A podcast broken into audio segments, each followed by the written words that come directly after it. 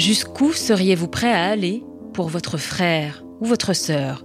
Pourriez-vous lui donner ce que vous avez de plus cher au monde, votre propre enfant? C'est le destin de Mbadiala. Née au Mali dans les années 50, elle a dû honorer la promesse de son père et c'est ainsi qu'à 9 ans, elle a été donnée à sa tante qui, elle, n'arrivait pas à avoir d'enfant. Sa vie devient alors un cauchemar. Sa tante l'humilie et la violente. Mbadiala survit, sans amour, et c'est grâce au mariage qu'elle finit par se sauver, jusqu'à ce que son mari tombe malade. À 24 ans, elle se retrouve veuve, avec trois jeunes enfants. Recommence alors la vie de misère, à Bamako d'abord, où elle doit travailler dur, puis à Paris, où elle vient rejoindre ses enfants. Mais très vite, elle sent qu'elle est un poids pour eux. Mbadiala s'efface, s'isole et se retrouve à la rue. Comment alors ne pas se laisser abattre? Comment prendre soin de ce corps abîmé par les épreuves et le dur labeur? Jamais auparavant, Mbadiala n'avait fait attention à elle avant de trouver une deuxième famille chez Emmaüs. Attention, cet épisode aborde le sujet des violences intrafamiliales et des mutilations sexuelles féminines. Nous vous recommandons de l'écouter dans des conditions adaptées. Je m'appelle Aïda Touiri et vous écoutez Se Retrouver, une série de podcasts proposés par la Fondation L'Oréal et dans laquelle des femmes éprouvées par la vie se racontent dans leur rapport au corps et expliquent comment elles sont parvenues à changer leur regard sur elles-mêmes.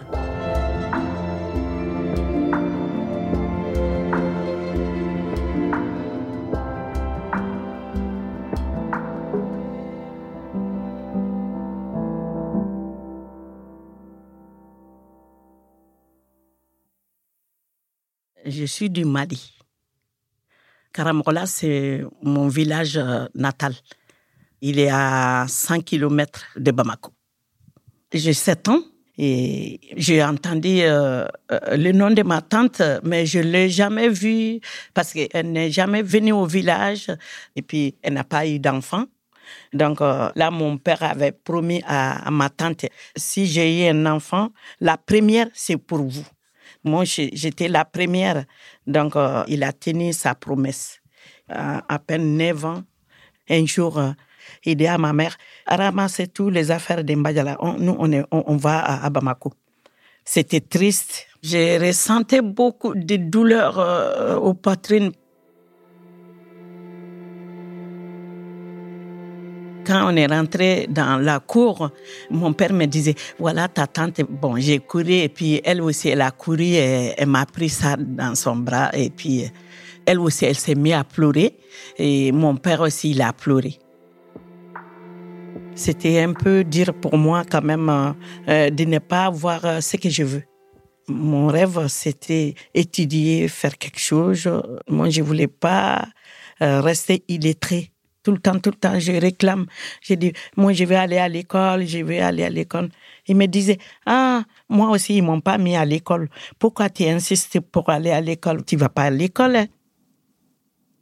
Là, j'ai travaillé, j'ai fait, j'ai fait le ménage, je lave, les habits, j'ai fait la cuisine, j'ai balayé les cours, c'est moi qui ramasse les ordures, je vais aller jusqu'au au, bout du monde là-bas, aller mettre, euh, c'est comme ça, c'était comme ça.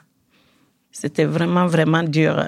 Des fois, ça va pas, euh, tout le temps, tout le temps, elle crie sur moi. Bon, j'ai pas eu la liberté, en fait.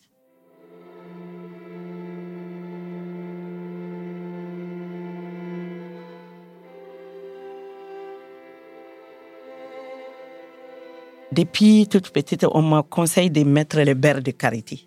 Je n'ai jamais utilisé autre chose que les savons de chez nous qui préparent euh, sur le feu avec euh, tous les ingrédients, avec le, les poudres de cacahuètes. Ils font les savons avec ça et tu te laves avec ça. On met les hinets sur les ongles quand même pour nous faire belles. J'avais beaucoup de cheveux, euh, mais là, moi, je coupe j'étais un garçon manqué, moi. J'ai fait des bagarres avec les garçons tout le temps. j'ai fait les bagarres.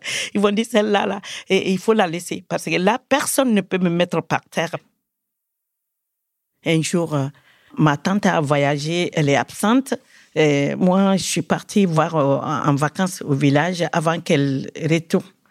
Mon père n'était pas là, ma mère aussi n'était pas là. Ils étaient partis euh, à un mariage ou je sais pas quoi. Là, il y avait personne.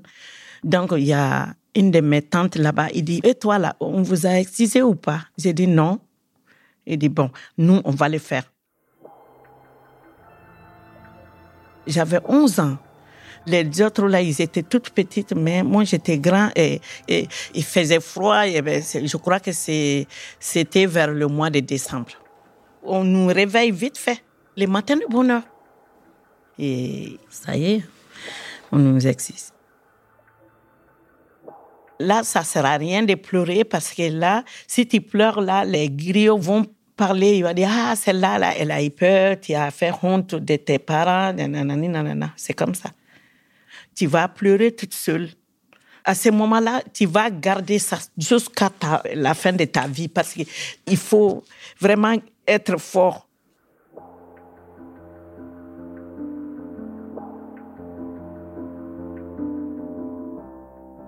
On reste dans la douleur. Hein jusqu'à le lendemain. Le lendemain, c'est mieux. Euh, ils vont te laver encore. Mais après, ça y est. Quand mon père est arrivé, il n'était pas content. C'est sa sœur, il ne peut rien dire. Hein. Chez nous, si ta sœur a fait quelque chose, c'est comme ça. J'avais 13 ans et ma tante, elle est la marraine des quartiers. Et s'il y a des présidents, s'il y a, autre chose, s'il y a des réunions, euh, voilà, on danse, on chante. J'ai rencontré Edith euh, là-bas et puis on est devenus amis. Elle est devenue mon confident et j'ai parlé des problèmes familiales. Je suis partie deux fois même euh, chez Edith parce que là, ma tante, elle m'a frappé vraiment dur, dur. Les marques sont là. Hein. Même ici, euh, ils ont vu, hein. ils ont vu ce qui s'est passé hein, au radio. ils m'ont fait un IRM là. Ils m'ont dit, ben, Madame, qu'est-ce que vous faisiez euh, pendant tout ce temps? C'était en prison ou quoi? On t'a tapé, on t'a battu. J'ai dit, mais comment vous savez? Il dit, ben, on voit tout. Et ton radio, tout ton corps, il y a des marques partout. J'ai supporté et Là, ces jours-là, je suis partie voir euh, Edith. Euh, j'ai dormi, c'est Edith.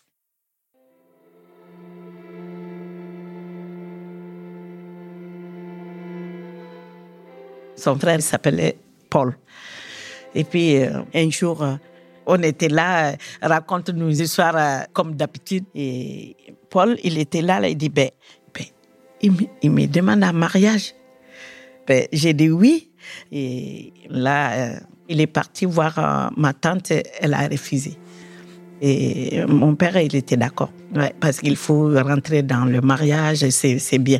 Donc là, eh, on est parti à la mairie. Je me mariée à l'âge de 17 ans. J'ai dit que c'est la fin des souffrances. Euh, J'étais content de changer un peu la vie.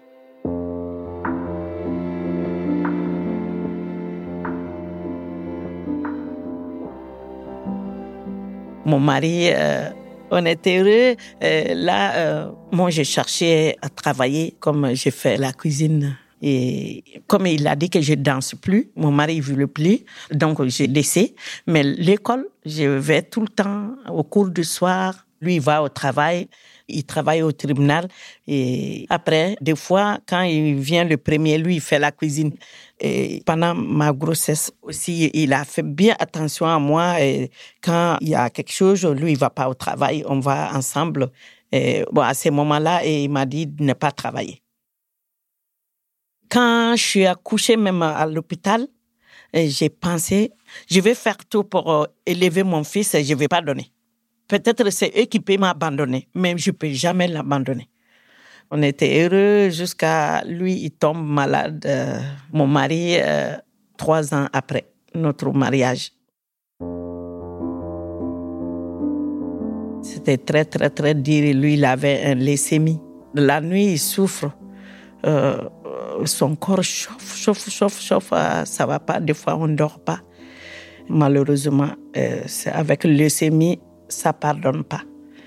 Un an après, il est décédé. Moi, j'avais 23 ans ou 24 ans.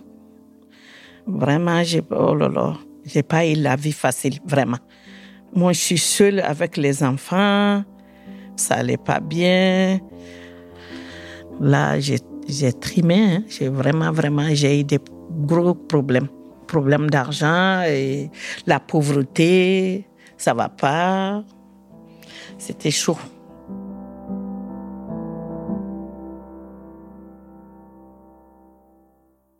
C'est mon fils qui est venu en France le premier faire son service militaire. Après, euh, lui, m'a dit de venir euh, en son mariage. Il a eu une femme, euh, il m'a dit, ben, Balo, il faut venir en, France, on vous attend pour mon mariage. C'est à cause de lui que je suis venue en France. Je voulais pas m'installer, mais je suis restée parce que là, il y avait un petit garçon et je m'occupe de lui. Euh, j'étais collée à lui. C'est mon, mon petit-fils. Et puis, euh, je voulais retourner, mais chez nous, ton premier fils, tu le suis parce que tout ce qui t'arrive là, c'est à eux. Et puis, je voulais aider aussi mon fils et, sa femme. Euh, l'enfant, je porte et ils vont travailler. Moi, je, moi, je reste à la maison, j'ai fait tout à la maison. Après, euh, chez lui, euh, j'ai eu quelques petits problèmes de famille parce que en France, les filles ne veulent pas des belles-mères à, côté des.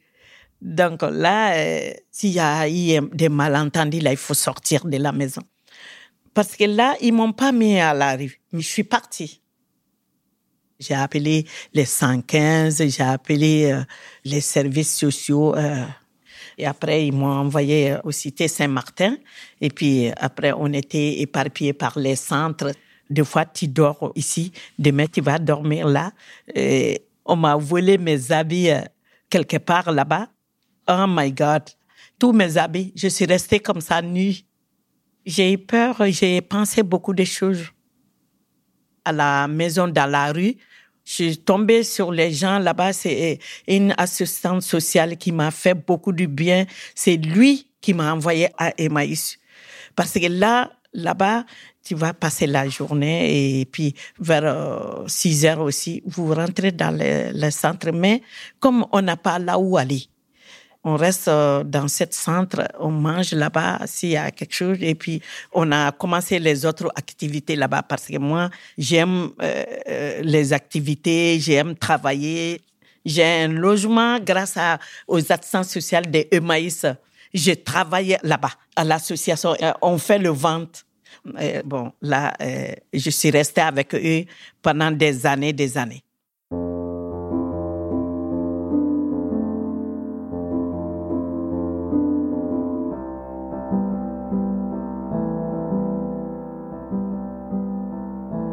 Les jours euh, des socio-esthétiques, il y a Camille qui nous a parlé. C'est mon assistante sociale. Et c'est elle qui a parlé des maquillages, tout ça là. J'ai dit, ah, ben là, je ne sais pas. Camille m'a dit, tu viens? J'ai dit, bon, là, ces jours-là, euh, c'est Michel qui est là. Michel est, est socio-esthéticienne. Elle m'a dit, ben, bonjour madame, on est là aujourd'hui, on fait le maquillage moi, j'ai joué au théâtre, mais quand même, comme vous êtes gentil, Michel, je viens vous voir. Michel Lequet se souvient, elle aussi, de cette rencontre. Je l'ai reçue, eh bien, comme une reine, bien sûr, en lui expliquant parce que nous faisions à l'espace femme. Lorsque une femme doit effectivement se cacher dans la rue. Euh, son objectif, c'est de devenir invisible, parce qu'il y a tellement de prédateurs autour d'elle, et quand on doit devenir invisible, on ne va plus se regarder dans le miroir et on va se cacher.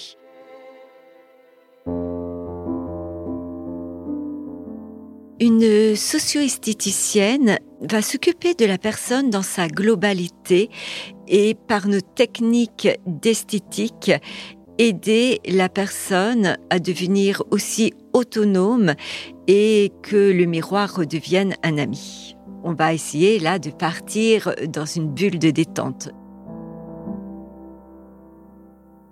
Moi, j'ai bien aimé. Je n'ai jamais fait le maquillage ni d'autres choses. Mon maquillage, c'est le beurre de karité. Mais elle nous a montré tout. Et avec euh, Michel, j'ai aimé. Ben, c'était la première fois du maquillage. Ça l'a fait rire.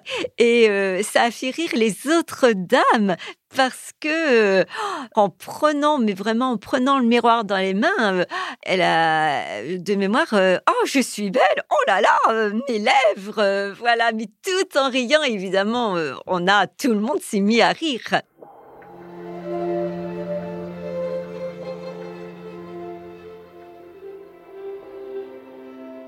Lors de ces ateliers, Mbadiala prend connaissance de techniques de soins et de relaxation, elle reprend confiance en elle et elle s'engage même dans d'autres activités.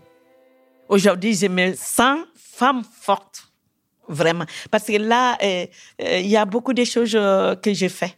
Grâce aux associations, j'ai repris le théâtre. Là, on a bien, bien joué. On joue à l'association tout le temps. Tous les fins d'année, on joue. Mbadiala s'épanouit sur scène. Elle revit. Son passage préféré est cet extrait de Sans frontières fixes de Jean-Pierre Siméon. Je n'ouvre pas la fenêtre des mots pour qu'on s'évade, ni pour le repos, ni pour l'oubli. Je ne parle. Je vais vous attacher avec le lien de langage au malheur ordinaire, parce que depuis les premiers jours, une guerre est ouverte dans le cœur des hommes. Là va mon poème.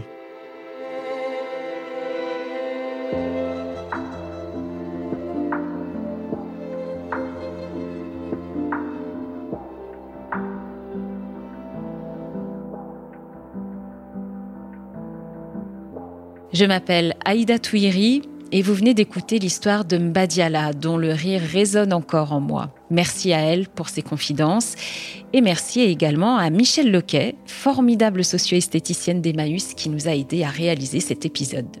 Emmaüs s'est soutenu par la Fondation L'Oréal pour offrir à ses bénéficiaires des soins de socio-esthétique, des bulles de bien-être hors des difficultés du quotidien qui permettent de renouer avec son corps et son image et de favoriser l'estime de soi. Le montage et la réalisation de cet épisode sont signés Cyril Marchand. Le mix a été réalisé au studio La Fugitive sur une musique composée par Marine Kéméré. Se retrouver est une série de podcasts de la Fondation L'Oréal, produite par Louis Créative, l'agence de contenu audio de Louis Média. Si l'histoire de Mbadiala vous a touché, n'hésitez pas à la partager, à vous abonner et à nous laisser des petites étoiles. À bientôt!